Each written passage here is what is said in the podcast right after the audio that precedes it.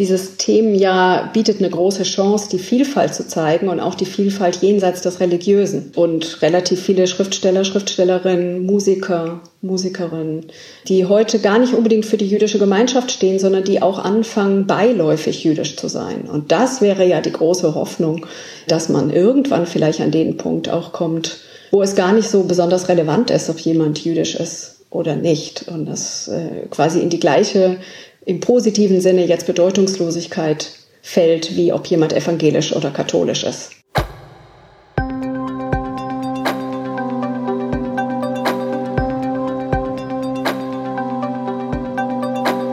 Hallo und herzlich willkommen. Das ist eine neue Folge von History and Politics, dem Podcast der Körber Stiftung zu Geschichte und Politik. Auch heute sprechen wir mit einem Gast über ein Thema, das Politik und Gesellschaft beschäftigt und wir fragen, wie uns die Vergangenheit dabei helfen kann, die Gegenwart besser zu verstehen. Ich bin Gabriele Wojdelko und ich freue mich sehr, dass Sie bei uns reinhören. Worum geht's heute? Heute geht's um die Entwicklung und Vielfalt jüdischen Lebens in Deutschland nach 1945.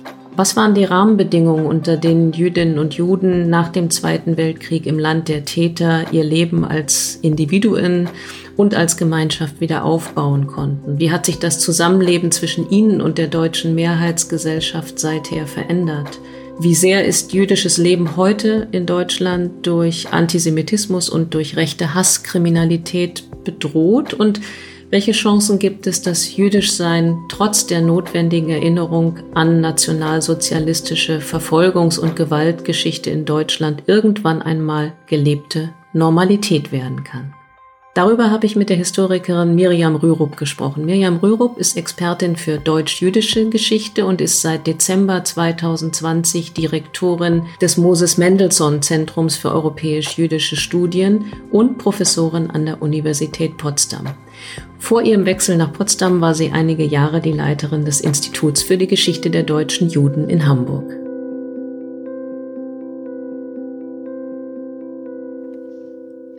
Liebe Frau Rürup, Sie haben bis vor kurzem das Institut für die Geschichte der deutschen Juden in Hamburg geleitet, äh, bevor Sie nach Potsdam ans äh, Moses Mendelssohn Zentrum und an die Universität Potsdam gegangen sind. Deshalb würde ich gern mit einem Hamburger Beispiel oder mit zwei Hamburger Themen einsteigen in unser Gespräch.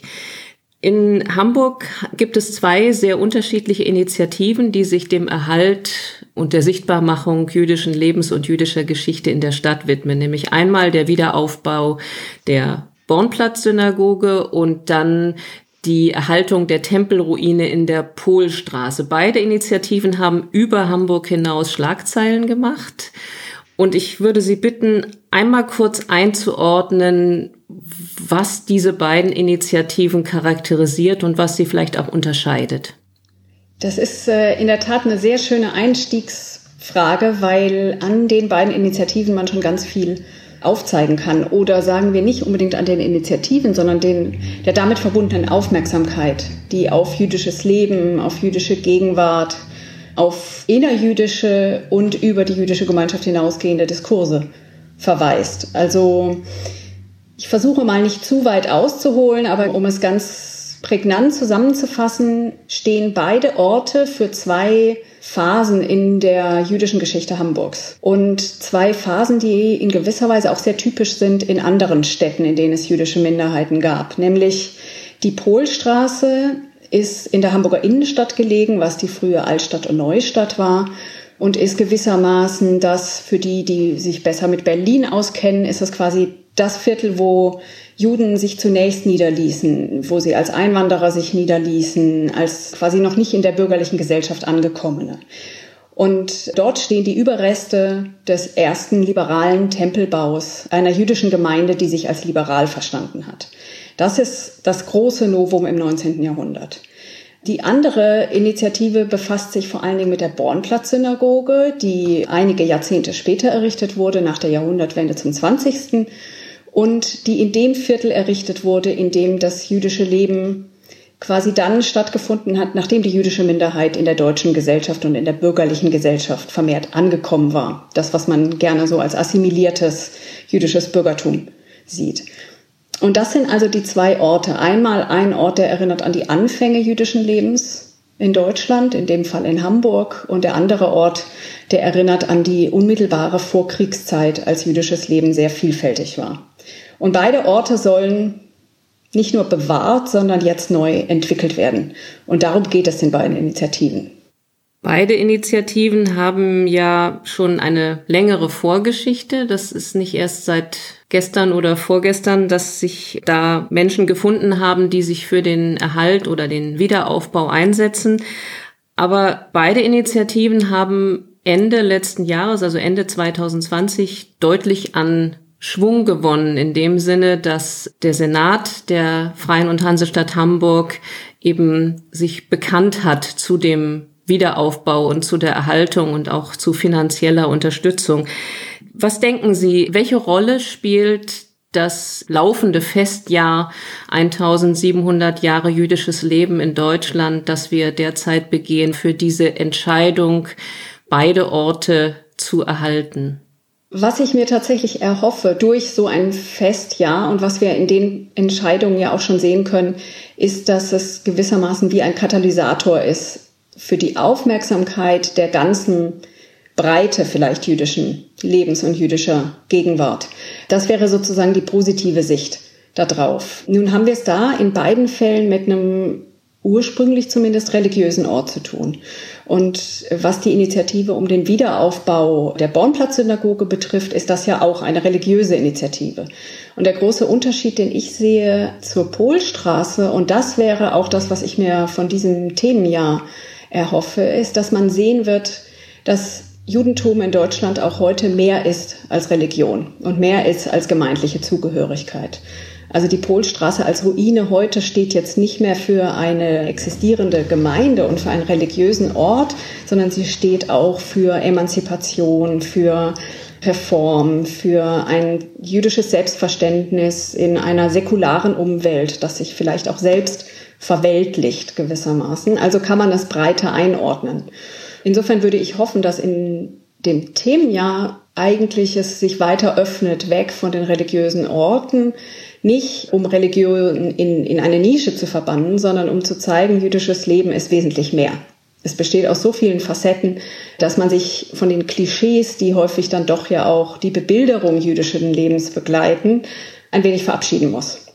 Ja, das ist interessant, weil Sie haben es jetzt eben mit Ihrem letzten Halbsatz schon fast beantwortet oder schon fast zu meiner nächsten Frage übergeleitet, denn ich wollte Sie, ich habe so ein bisschen rausgehört, dass Sie das Gefühl haben, dass gerade dieser Aspekt der Vielfalt manchmal in der öffentlichen Debatte in Deutschland ein bisschen zu kurz kommt. Habe ich Sie da richtig verstanden? Ja, genau. Also das eine ist Vielfalt sowohl innerreligiös, also es begegnet mir immer wieder, dass man merkt, dass wenig darüber bekannt ist, dass es verschiedene Formen gibt, jüdisch sein zu leben, also auch im religiösen Sinne. Und dafür ist natürlich so ein Festjahr mit unglaublich vielen Veranstaltungen deutschlandweit eine große Chance zu sehen. Es gibt die Juden, die man als orthodoxe Juden bezeichnen würde. Es gibt die auch innerhalb der orthodoxen Juden unterschiedlichste Ausprägungen. Dann gibt es aber auch die Juden, die äh, möglicherweise irgendwelchen eher messianischen oder gar leicht sektiererischen Strömungen anhängen. Es gibt die Juden, die sich als Liberale bezeichnen. Also auch innerhalb der jüdischen Gemeinschaft gibt es verschiedene Gemeinden. Und es gibt diejenigen, die sich als Juden bezeichnen und in irgendeiner Weise jüdisch leben, ohne Mitglied einer Gemeinde zu sein und die es eher als eine kulturelle Prägung sehen. Und dann gibt es diejenigen, die vielleicht eher hm, gewissermaßen aus der Geschichtsgemeinschaft der jüdischen Geschichte sich als Juden begreifen und definieren. Und das alles sind Ausprägungen, die in der Mehrheitsgesellschaft gar nicht so bekannt sind. Und das ein bisschen mehr bekannt zu machen, kann, denke ich, auch das deutsche jüdische und das deutsche nicht-jüdische Verhältnis zumindest auch in eine solche Vielfalt bringen und ein bisschen ausdifferenzieren. Also ist das eine große Chance. Nun ist ja der Umgang mit dem, mit jüdischem Leben und jüdischer Geschichte in Deutschland durch den Zivilisationsbruch der Shoah und durch die NS-Verfolgungsgeschichte ganz klar oder da gibt es eine ganz klare Zäsur. Also es gibt sozusagen die jüdische Geschichte und das jüdische Leben vor 1939, 1945 und dann gibt es die Phase danach Worüber sprechen wir denn, wenn wir über jüdisches Leben und jüdische Geschichte in Deutschland heute im Jahr 2021 sprechen, wenn wir diese Phase von 45 bis heute in den Blick nehmen? Welche Zäsuren gibt es da? Mit der Frage sind wir mitten in der Erklärung dafür auch, warum die jüdische Gegenwart heute so ist wie sie ist. Also was ich gerade beschrieben habe mit die Vielfalt ist nicht bekannt, liegt nicht an der Mehrheitsgesellschaft, sondern es liegt letztlich daran, dass die Nationalsozialisten jüdisches Leben in Deutschland weitgehend zerstört haben und dass es nach dem Krieg äußerst mühselig wieder aufgebaut werden musste und dass die jüdische Gemeinschaft so klein war, dass sie quasi an jedem Ort an dem es Juden gab, höchstens eine Gemeinde hatte. Und diese Gemeinden dann auch so klein waren, dass es Schwierigkeiten gab, genügend Menschen für einen Gottesdienst beispielsweise zusammenzubekommen. Das heißt, dass es die heutige Vielfalt und Auffächerung gibt, ist etwas ganz ganz Modernes und quasi ein Ergebnis der in etwa letzten Zäsur, zu der wir gleich kommen. Also das vielleicht noch aus der Gegenwart gesprochen. Und wenn wir jetzt zurückgehen nach 45 war es eine verschwindend kleine Zahl. Also man hatte zwischen 10.000 bis 15.000 Überlebende und, und Rückgekehrte, Zurückgekehrte aus dem Exil als deutsche jüdische Gemeinschaft. Im gesamten Territorium Deutschlands sozusagen. Dazu kam noch die Displaced Persons. Das waren die Juden und Jüdinnen aus Ost mit osteuropäischem Hintergrund, die nach dem Krieg als Vertriebene gewissermaßen sich in Deutschland wiederfanden und zunächst in den Displaced Persons Lagern lebten und teilweise aber auch in Deutschland blieben. Das ist so gewissermaßen der Kern, aus dem sich die frühe jüdische Gemeinschaft nach 45 zusammengefunden hat. Westdeutschlandweit waren das zwischen 20 und 25.000, also ein, ein wirklich verschwindend geringer äh, Bruchteil der Bevölkerung. Und was noch dazu kam, ist, dass diese erste Phase auch von einer extremen Überalterung der Gemeinden geprägt ist. Ich hatte ja schon gesagt, viele Rückkehrer und viele Überlebende der Konzentrationslager und Ghettos. Das heißt wirklich eine, eine starke Überalterung, wenig Jugend und damit auch wenig wenig Aussicht unbedingt darauf, was die Zukunft so bringen wird für die jüdische Gemeinschaft. Und diese erste Phase ist also zum einen geprägt davon, dass man einfach in irgendeiner Weise wieder ankommen möchte, sein zurück in ein, ein Leben finden möchte. Und zum anderen davon, dass das wird immer als im Zeichen des Banns beschrieben. Dass es gewissermaßen nicht nur unausgesprochen, sondern sogar ausgesprochen die Maßgabe gab, jüdisches Leben in Deutschland soll nicht wieder entstehen. Das war in dem Fall eine Maßgabe, die von der jüdischen Gemeinschaft außerhalb Deutschlands geäußert wurde und ganz stark auch aus zionistischer Sicht, weil man zum einen natürlich wollte, dass Juden und Jüdinnen in den Jeschuv, also in die jüdische Ansiedlung nach Palästina und ab 48 dann nach Israel, einwandern und zum anderen, weil man wirklich davon ausging, im Land der Täter hat jüdisches Leben nichts mehr verloren. Das war die Maßgabe, die auch der jüdische Weltkongress äh, verlautbarte. Und unter diesem, ja, unter diesem Etikett des eigentlich nicht akzeptablen jüdischen Lebens, neues jüdisches Leben zu entwickeln, war eine, durchaus eine Belastung, die man auch an der an der Art des Gemeindelebens merkt. Das war ein sehr zurückgezogenes Gemeindeleben, nicht besonders öffentlich.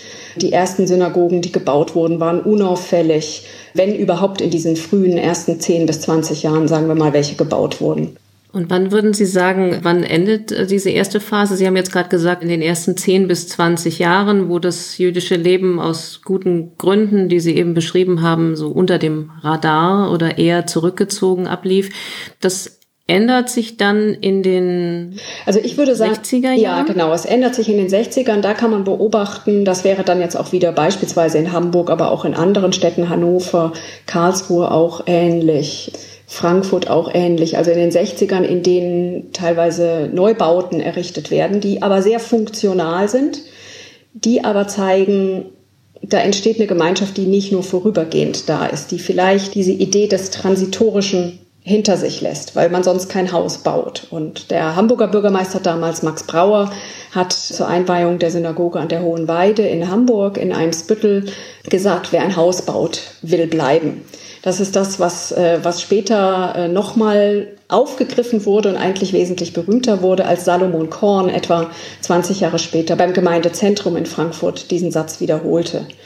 Und damit sind wir auch quasi bei der nächsten Zäsur. Also in den 60ern fängt es an mit zaghaften Neubauten, die eben signalisieren, wir bleiben und Äh, damit kommt auch eine neue Generation langsam zu Wort, eine neue in Deutschland aufgewachsene Generation, die den Zweiten Weltkrieg nicht mehr erlebt hat, aber deren Eltern eben diese, diese schwere Last ihnen gewissermaßen weitervererbt haben. Und diese neue Generation von Juden und Jüdinnen belebt dann eben dieses Gemeindeleben, was in den 60ern entsteht.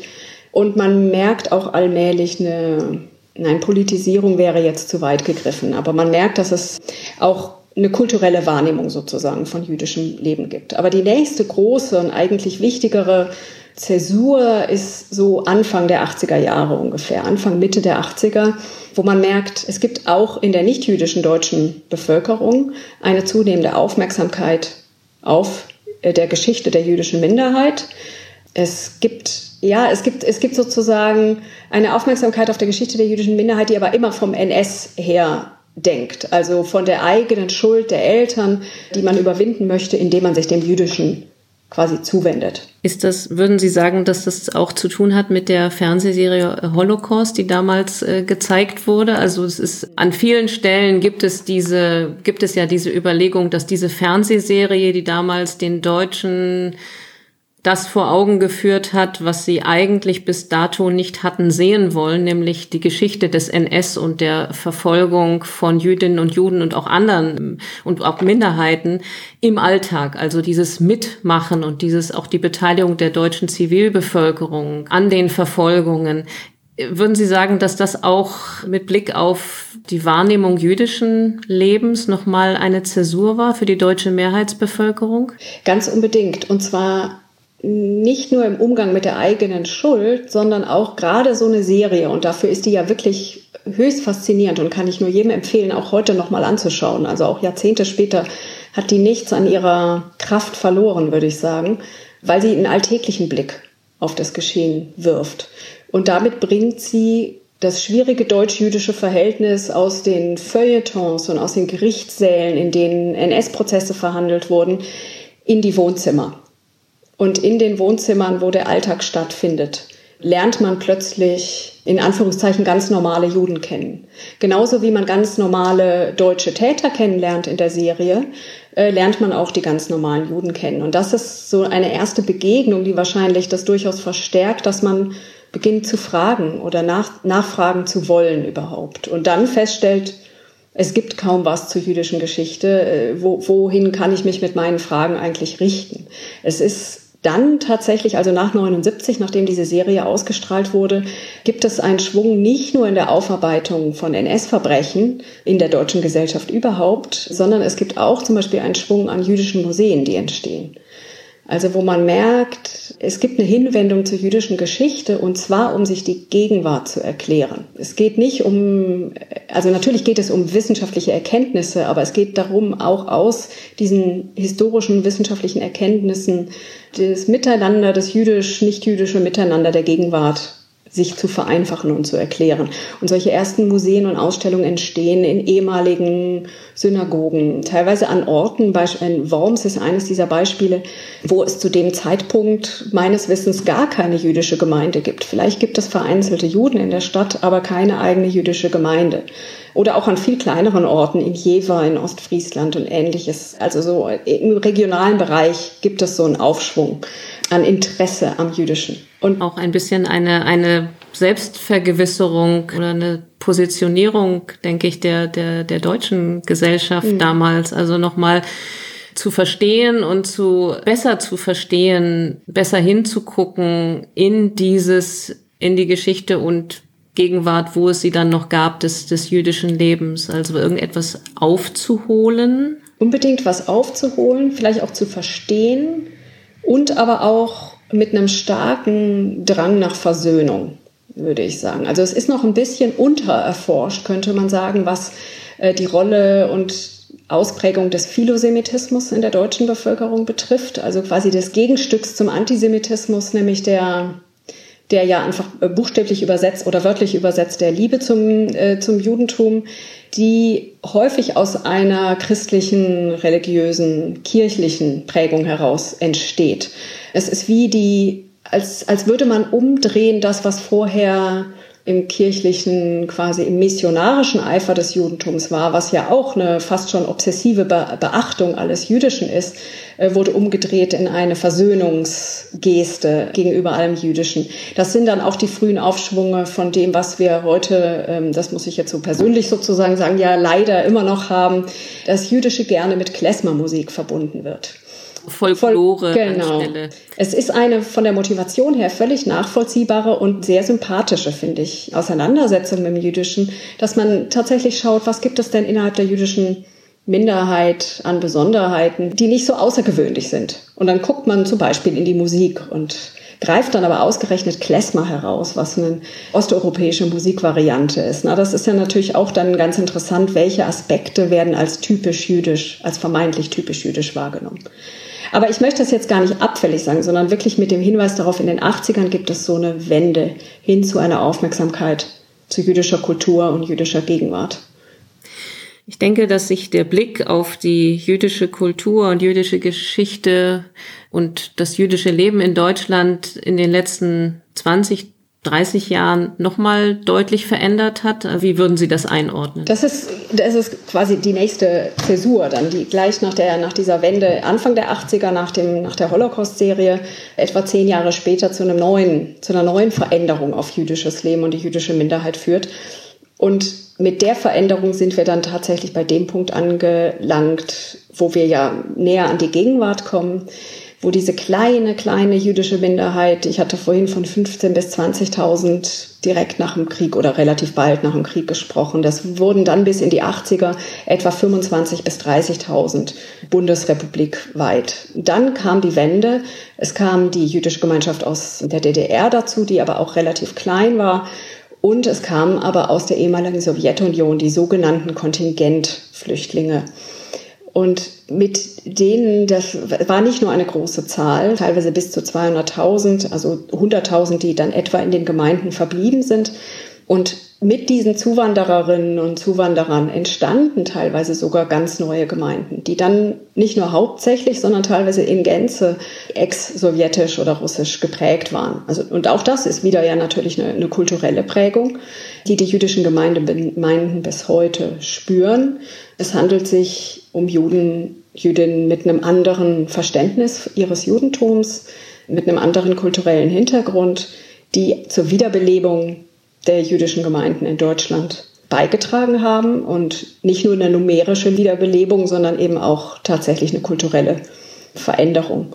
Und was mit diesen Zuwanderern ja auch dann passiert, und damit sind wir sozusagen in der letzten Phase, die noch anhält, ist nicht nur eine Verjüngung, weil es dann auch die Jugendlichen gibt, die mitkommen oder die Kinder und jetzt auch die Nachgeborenen, die dann in den 90ern und frühen 2000ern geboren wurden und die jetzt Jugendliche oder junge Erwachsene sind, die die heutige jüdische Gemeinschaft sehr wortstark ja auch nach außen vertreten. Ja, tatsächlich, da wollte ich Sie gerade fragen. Es gibt ja sehr prominente Vertreterinnen und Vertreter dieser Generation, Schriftstellerinnen, Schriftsteller darunter, die sehr Sie haben gesagt, wortgewaltig, wortgewandt. Ich würde sagen, auch mit einem anderen, vielleicht im Vergleich zu den 80ern und der Zeit davor, mit einem neuen Selbstbewusstsein, ihr jüdisch sein und das Anliegen jüdischer Menschen in Deutschland vertreten. Ja, und das ist ganz wunderbar. Da sind wir wieder an diesem Punkt vom Anfang, als ich sagte, dieses Themenjahr bietet eine große Chance, die Vielfalt zu zeigen und auch die Vielfalt jenseits des Religiösen. Also zu sehen, Gemeinden sind zunächst der Ausgangspunkt dieser Vielfalt. Und dann entsteht aber ganz viel. Es entstehen neue Zeitschriften wie Yalta als, als Zeitschrift, die es jetzt, glaube ich, höchstens im zehnten Jahr gibt, die genau von dieser Generation quasi betrieben wird und relativ viele Schriftsteller, Schriftstellerinnen, Musiker, Musikerinnen, die heute gar nicht unbedingt für die jüdische Gemeinschaft stehen, sondern die auch anfangen, beiläufig jüdisch zu sein. Und das wäre ja die große Hoffnung, dass man irgendwann vielleicht an den Punkt auch kommt, wo es gar nicht so besonders relevant ist, ob jemand jüdisch ist oder nicht. Und das äh, quasi in die gleiche, im positiven Sinne jetzt Bedeutungslosigkeit fällt, wie ob jemand evangelisch oder katholisch ist. Das ist allerdings auch eine Hoffnung, die ich mit den Zeitgenossen von vor 100 Jahren oder sogar vor 130 Jahren auch teile. Also als der im Kaiserreich der Zentralverein der deutschen Staatsbürger jüdischen Glaubens sich gründete als größte Massenorganisation der jüdischen Minderheit, der allein ja schon am Namen zeigte, dass es die Hoffnung gäbe, oder er dachte, der Verband war sogar fast der Überzeugung, einige davon jedenfalls, dass man da schon angekommen sei an dem Punkt, wo Religion nur eine Individualsache ist und ja, zu förderst sozusagen die Organisation und der Staat steht. Das wurde dann 33 ins Gegenteil verkehrt, aber heute kann man hoffen, dass tatsächlich so ein staatsbürgerliches Verständnis vielleicht an erster Stelle stehen könnte. Das wäre eine, ein Wunsch und eine Hoffnung. Ich denke, da haben wir noch ein, eine kleine Strecke zurückzulegen und ich bin auch nicht ganz so sicher, wie, wie sehr das dann sich vereinbaren lässt mit dem, ja, mit, mit der Erinnerungskultur und mit unseren, mit den Debatten, die wir hier in Deutschland führen und ja auch führen müssen weiterhin über die Shoah, über die NS-Zeit und über den Zivilisationsbruch, den haben wir ja auch schon erwähnt. Also ich verstehe den Wunsch, aber ich glaube, dass es immer oder noch auf längere Zeit etwas Besonderes sein wird, wenn wir in Deutschland über Judentum und jüdisches Leben sprechen und, und nachdenken. Das stimmt, aber das ist ja nicht unbedingt das Gleiche. Vielleicht muss ich das nochmal noch mal dann präzisieren. Es geht darum, dass Juden als Juden nicht unbedingt dann immer für das deutsch-jüdische Verhältnis sprechen müssen, sondern dass man den Punkt erreichen kann, wo selbstverständlich die deutsch-jüdische Geschichte wird immer von diesem Bruch gekennzeichnet sein, auch noch in 20, 30, 40 Generationen. Aber es sind nicht die Juden oder Jüdinnen, die darüber immer sprechen müssen, sondern es ist die nicht-jüdische oder die Gesamtgesellschaft. Das ist sozusagen der Punkt, den ich meine. Das heißt, der Jude äh, von nebenan kann auch einfach nur Koch sein und muss nicht auf einem Podium darüber Auskunft geben, wie es ist, mit jüdischer Identität Koch zu sein. Das ist ein ganz wunderbares Bild, Frau Röhrup. Das ist, glaube ich, nochmal wichtig, dass Sie das an dieser Stelle äh, präzisieren. Wenn wir in Deutschland über jüdisches Leben und jüdische Kultur und jüdische Geschichte sprechen, dann sollten wir auch, sollten wir auch in unserem Gespräch tun, über das Thema Antisemitismus sprechen, weil wir haben ja schon ein bisschen darüber geredet, über den Zivilisationsbruch, über die Jahre 33 bis 45. Es gibt ja seit einigen Jahren den Antisemitismusbericht, der in regelmäßigen Abständen veröffentlicht wird, meines Wissens der letzte von 2016.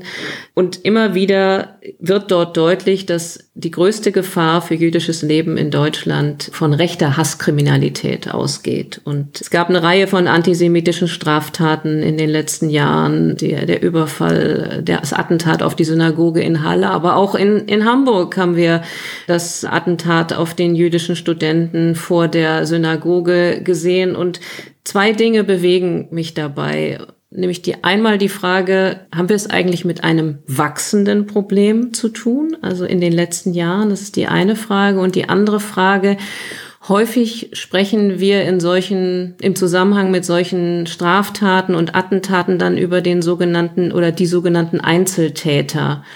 Und mich würde interessieren, wie Ihr Blick darauf ist. Also wie weit kommen wir mit dieser Argumentation der Einzeltäter und haben wir es nicht vielleicht doch mit einem Phänomen zu tun, dem wir uns als Gesellschaft und auch vielleicht in der Politik nochmal doch dezidierter widmen müssen. Die These vom Einzeltäter ist tatsächlich etwas, was mir auch regelmäßig Bauchschmerzen bereitet. Die wird ja gerade dann, wenn es sich um recht schnell als rechtsextreme Anschläge zeigende Übergriffe handelt, wird schnell und für eine ganze Weile das noch versucht aufrechtzuerhalten, dass man es mit einem Einzeltäter zu tun hat, der psychische Probleme gehabt hat, der zurückgezogen gelebt habe und ähnliches. Es sind ja Muster, die sich tatsächlich wiederholen. Das war beim Attentat im Olympia-Einkaufszentrum in München vor drei oder vier Jahren so. Genau, und das war in dem, in dem Fall, den Sie gerade genannt haben, mit Hamburg auch so oder ist jetzt sogar auch vor Gericht nochmal bestätigt worden.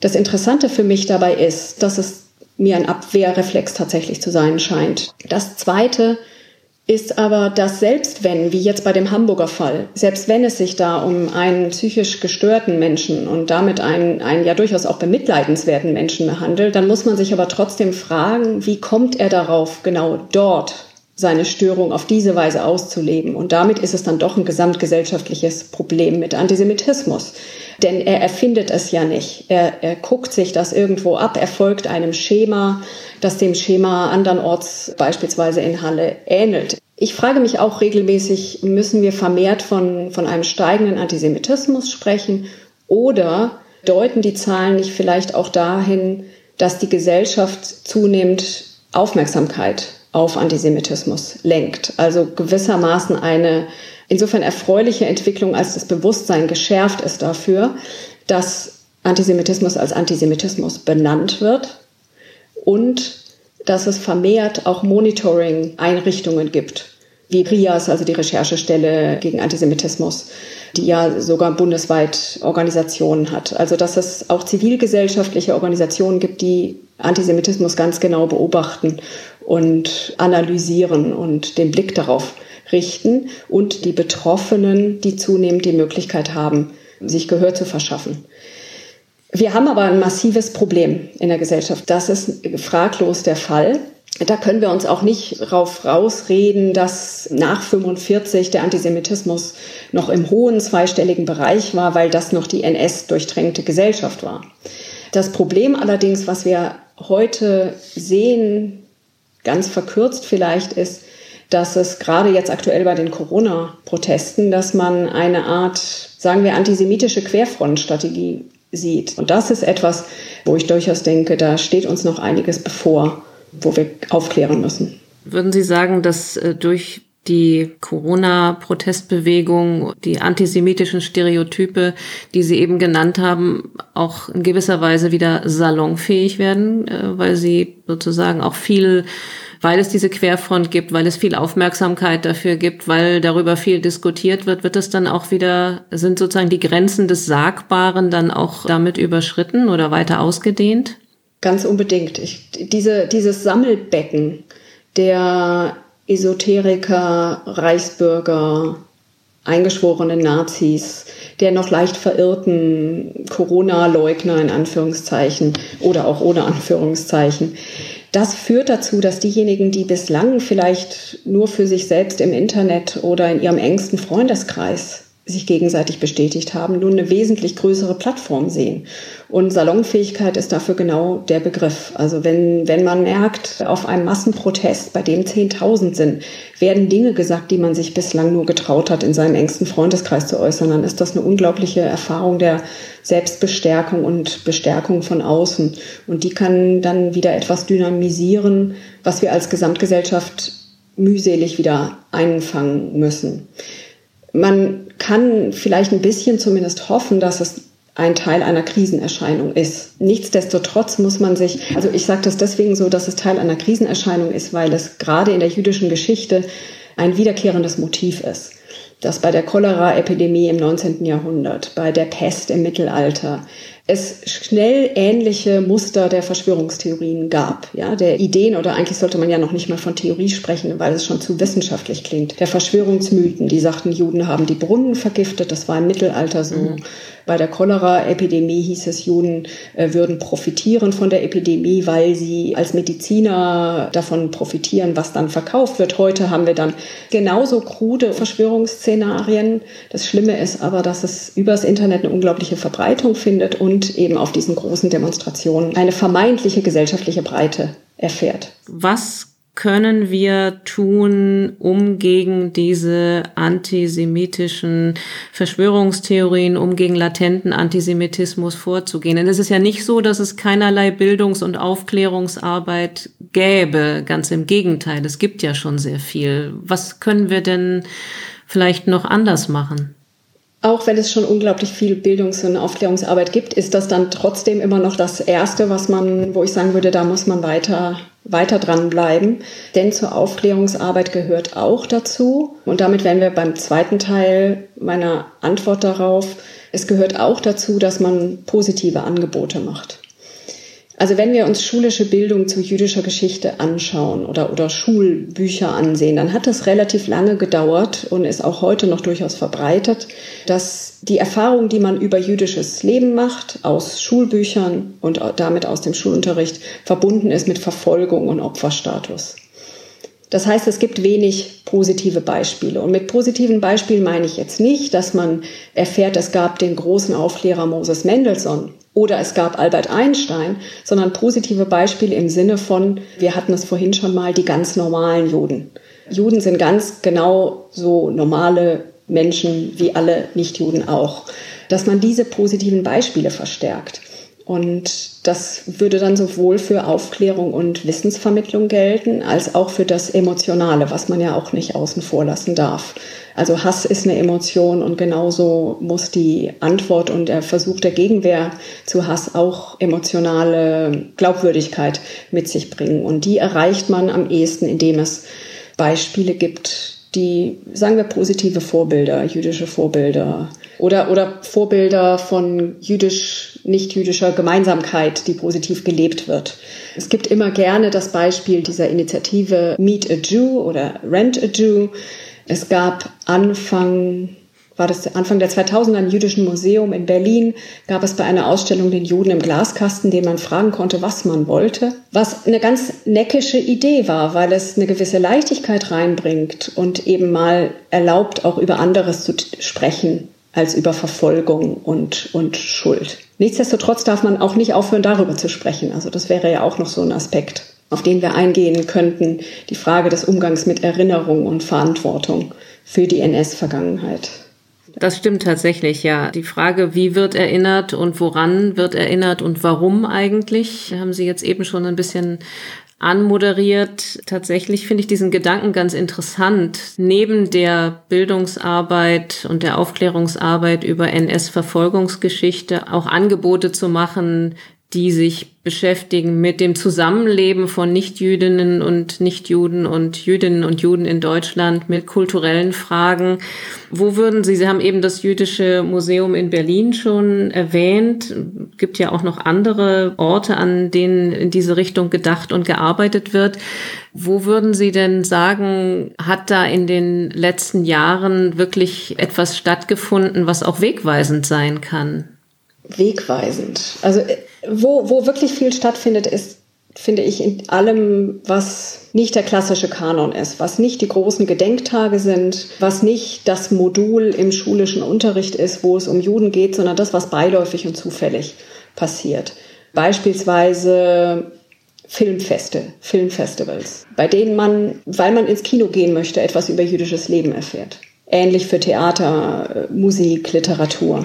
Sowas würde ich sagen, sind, sind Beispiele, ich weiß nicht, ob ich sie gleich wegweisend nennen würde, aber wo man merkt, es hat was von einem unbeschwerten Vermittlungscharakter jüdischer Existenz und Identität, die durchaus auch voranbringen kann. Und in gewisser Weise, das bringt uns zum Anfang unseres Gesprächs zurück, wo wir ja schon kurz über das Themenjahr 1700 Jahre jüdisches Leben in Deutschland gesprochen haben. In gewisser Weise könnte ja auch so ein Angebot wie das Themenjahr ein bisschen in diese Richtung tatsächlich auch mehr weisen, weil die Idee des Themenjahres ja genau die ist, dass wir eben nicht nur reduziert auf die Verfolgungsgeschichte und die Shoah das jüdische Leben und die jüdische Kultur in Deutschland betrachten, sondern ein bisschen die größeren Linien ziehen und auch das Selbstverständlichere mit in den Blick nehmen. Vielleicht auch Dinge, die bisher gar nicht so sehr auf dem Radar waren. Also Stichwort die Polstraße in Hamburg, das liberale Judentum, ein gewisses liberales, kulturelles, jüdisches Erbe.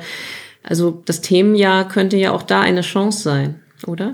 Das, das ist meine große Hoffnung, die ich mit dem Themenjahr verbinde. Auch wenn ich eine kleine, doch auch spitze Bemerkung zu dem Themenjahr machen möchte, denn diese 1700 Jahre als Etikett suggerieren ja, es hätte ein deutsch-jüdisches Miteinander seit 1700 Jahren gegeben. Insofern sehe ich die Aufgabe von diesem Jahr auch darin zu zeigen, so war es nicht und zwar nicht einfach wegen der zwölf Jahre 33 bis 45, sondern überhaupt, weil es nicht seit 1700 Jahren ein deutsch-jüdisches Miteinander gab. Es gab dieses Edikt 321, das Juden sozusagen erstmals äh, stadtstädtische Privilegien oder, oder äh, Möglichkeiten bot, die sie vorher nicht hatten. Aber Es folgten Ausweisungen, es folgte eben kein Niederlassungsrecht. Bis das Wahlrecht erreicht war, vergingen ohnehin noch Jahrhunderte. Aber wir sprechen eher von ganz alltäglichen Dingen wie Niederlassungsrecht, Eherecht und ähnliches. Also da war noch lange nicht von einem Miteinander zu sprechen. Nichtsdestotrotz gibt es uns natürlich die Chance, dass wir einfach mal breiter schauen. Und zwar sowohl in, den Zeit, in der Zeitleiste breiter und auch jenseits des 20. Jahrhunderts uns mal anschauen, was es an jüdischem Leben gegeben hat, als auch über die verschiedenen Facetten. Aber ein bisschen möchte ich auch davor warnen, dass wir da doch wieder reingeraten in diesen versöhnlerischen Ansatz, dass wir an sich schon immer gemeinsam gelebt haben, nur leider durch ein paar Zäsuren und Probleme unterbrochen. Ja, also das, das wäre so eine Gefahr, der man entgegenwirken müsste. Und sie erinnert mich an das, was häufig auch als Schlagwort so seit etwa fünf bis sechs Jahren zu beobachten ist vom christlich-jüdischen Abendland was eine ähnliche Fantasie ist, wo ich mich immer frage, woher kommt diese Fantasie, wenn nicht in der Abwehr dessen, was man nicht zulassen möchte. Oder ganz konkret ist die, das Schlagwort des christlich-jüdischen Abendlandes, glaube ich, mit der Flüchtlingswelle aus Syrien immer stärker geworden und da kann ich nicht anders als so eine gewisse Abwehrhaltung sehen, die die jüdische Minderheit vereinnahmt und damit versucht, die Geschichte zu beschönigen. Und davor müssen wir uns hüten. Aber das soll nicht heißen, dass ich mich nicht darauf freue, genau dieses Themenjahr jetzt zu begehen, um eben zu zeigen, die deutsch-jüdische Geschichte ist unglaublich vielfältig, genauso wie die deutsch-jüdische Gegenwart vielfältig ist. Lassen Sie uns zum Schluss noch mal einen Blick werfen auf das, was Sie jetzt gerade umtreibt oder zukünftig umtreiben wird als Direktorin des Moses Mendelssohn Zentrums äh, in Potsdam. Sie unterrichten oder sie, sie, sie forschen und vermitteln dort jüdische Geschichte vor allen Dingen im europäischen oder transnationalen Kontext. Ich, irgendwo haben Sie mal gesagt in einem Interview, die Geschichte des Judentums auch in Deutschland lässt sich eigentlich gar nicht verstehen, wenn man sie nicht international einbettet. Und mich würde interessieren, welche Chancen sehen Sie gerade vor dem Hintergrund der Tatsache, dass auch die Gesellschaft hier bei uns in Deutschland, nicht nur, sondern auch in, in Europa insgesamt diverser werden. Welche Chancen sehen Sie in diesem transnationalen, in diesem ja, internationalen Ansatz und Blick auf jüdische Geschichte? Man könnte sagen, dass das die positive Antwort auf eine historische Erfahrung der jüdischen Minderheit ist. Die jüdische Minderheit war ja allein schon durch regelmäßige Vertreibungen aus den Orten, in denen sie lebten, durch Pogrome und ähnliches immer auch geprägt von Migration und eben nicht immer freiwilligen Migrationsbewegungen. Das heißt, wenn wir jetzt aber von transnationaler Existenz und Gegenwart sprechen und, und der daraus folgenden Vielfalt, dann ist das quasi die positive Wendung dieser historischen Erfahrung in der jüdischen Geschichte. Und damit ist es etwas höchst Erfreuliches. Also wenn wir uns die, wir haben über die verschiedenen Zäsuren nach 45 in der deutsch-jüdischen Geschichte gesprochen. Wir könnten sagen, wir befinden uns jetzt in einer Phase sogar, die die Zuwanderung der Kontingentflüchtlinge überschreitet, nämlich wir sind erstens ein Land, aus dem Juden auch wieder auswandern und zwar nicht nur, weil sie sich in irgendeiner Weise, weil, weil der Antisemitismus steigen würde, sondern weil sie in andere Länder ziehen wollen, weil sie weiter ziehen wollen, andere Länder erfahren wollen, entweder nach Israel oder in die USA. Und wir sind ein Land, in das Israelis einwandern. Das heißt, eine neue säkulare jüdische Identität, die hauptsächlich israelisch ist und damit gar nicht unbedingt in erster Linie sich als jüdisch schon gar nicht religiös definiert, gehört inzwischen sehr stark zur hiesigen jüdischen Minderheit. Und diese Minderheit wiederum kommt nicht unbedingt nach Deutschland, um für immer und ewig zu bleiben. Das heißt, sie bringt mit sich einen wesentlich internationaleren, im, im positiven Sinne jetzt Blick, ja, dass wir ja letztlich ein Teil Europas sind, dass wir ein Land sind, in das man migrieren, aber aus dem man auch wieder emigrieren kann. Und das ist etwas, was natürlich im antisemitischen Verschwörungsmythos wieder, wieder dazu passt, zu dieser universellen Identität des Juden und der Jüdin, die sozusagen kein festes Territorium und keinen Boden hat. Also ein gewissermaßen Luftmensch wäre so ein Topos, der damit verbunden war. Aber die heutigen jüdischen Luftmenschen sozusagen sind quasi die modernen Europäer oder vielleicht auch einfach die modernen Weltbürger. Also wenn man sich jetzt zum Beispiel wenn wir uns den Twitter-Account von Igor Levit anschauen, dann sehen wir da erstens jemanden, der in erster Linie Musiker ist, in zweiter Linie ein politisch denkender Mensch und auch ein politisch handelnder Mensch und in dritter Linie nennt er sich Weltbürger. Und dieses Grundverständnis ist, glaube ich, etwas, was sehr viele der jungen jüdischen Minderheit der heutigen deutschen Gesellschaft sozusagen mitbringen und was sie ausmacht.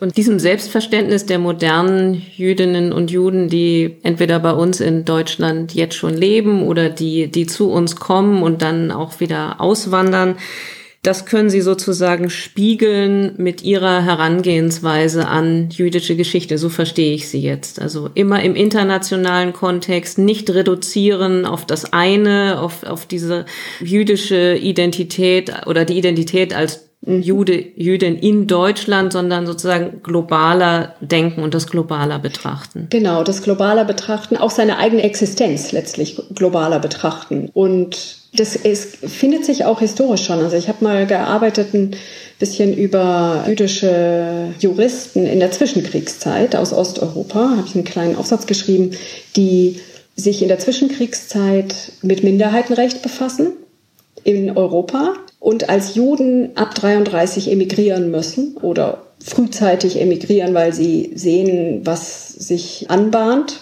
und die dann in den USA und in England sich niederlassen und dort vor allen Dingen äh, sich im Völkerrecht aktiv einbringen. Also wo man merkt, aus der jüdischen Erfahrung der Verfolgung, des eben nicht vorhandenen ausreichenden Minderheitenschutzes, entsteht eine universelle Antwort oder zumindest der Versuch einer universellen Antwort, indem man als Jurist sagt, gut, ich beschäftige mich eben gerade nicht mit nationalem Recht, sondern mit Völkerrecht, um die Gesellschaft vielleicht ein kleines bisschen besser zu machen. Das ist jetzt mit ein bisschen Pathos gesprochen, aber so einen universellen Ansatz. Das ist was, was man auch eben historisch beobachten kann in der jüdischen Minderheit und was sich durchaus bei der jetzt jüngeren Generation quasi der Juden und Jüdinnen in Deutschland teilweise auch beobachte im kulturellen Bereich. Allerletzte Frage, Frau Rürup. Wenn Sie so ein bisschen in die Zukunft schauen, die nächsten drei bis fünf oder zehn Jahre, welches Zeichen sollten wir in Deutschland als, als Gesellschaft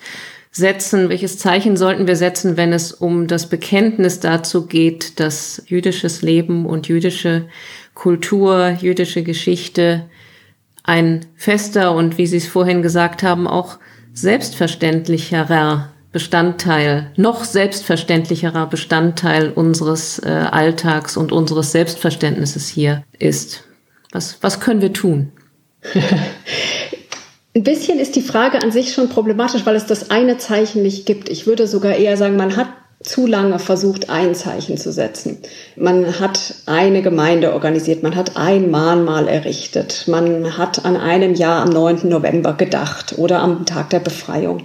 Ich würde aber sagen, die Antwort auf die Vielfalt der jüdischen Gemeinschaft heute ist eben, viele Zeichen zu setzen.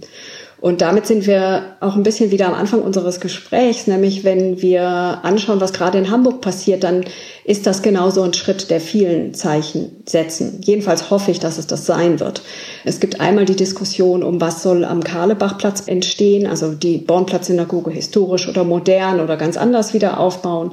Es gibt Ansätze, die jüdischen Friedhöfe wirklich in einen besseren Zustand zu versetzen und auch Friedhöfe sind Alltags Gegenstand und alltagsrelevant, haben also was mit heutigem jüdischen Leben zu tun. Und es gibt eben den Ansatz, die Polstraße zu entwickeln. Und da wären wir bei sowas, wo ich sagen würde, es handelt sich um mehr als ein Zeichen, weil die Polstraße ist ein kultureller Ort, den kann die Stadtgesellschaft wirklich gemeinsam entwickeln.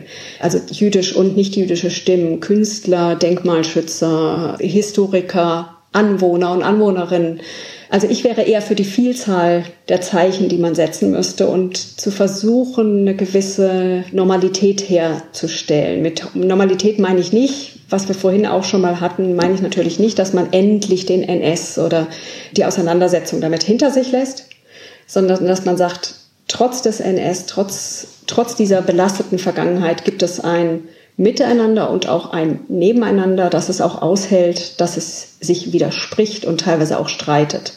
Also dass auch die jüdische Gemeinschaft eine zerstrittene Gemeinschaft ist und dass das nicht schlecht ist, sondern dass das letztlich einfach ein Ausdruck von menschlichem Miteinander ist, dass es unterschiedliche Positionen gibt, die sich nicht immer alle deckungsgleich einig sein müssen.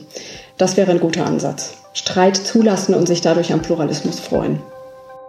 Das war unser History and Politics Podcast mit Miriam Rörup zur Entwicklung und Vielfalt jüdischen Lebens in Deutschland seit 1945. Wenn Sie mehr wissen wollen über die Geschichte und Gegenwart jüdischen Lebens in Deutschland und Europa, dann schauen Sie gern auf die Website des Moses Mendelssohn Zentrums in Potsdam. Dort finden regelmäßig öffentliche Vorträge und Veranstaltungen statt. Oder Sie besuchen die Internetseite des Instituts für die Geschichte der deutschen Juden in Hamburg. Auch dort finden sich interessante Online-Ausstellungen, Vorträge und sogar eine eigene Podcast-Reihe. Alle weiteren Informationen zur Arbeit des Bereichs Geschichte und Politik der Körperstiftung finden Sie auf der Stiftungswebsite. Da gibt es natürlich auch alle Folgen unseres History and Politics Podcasts.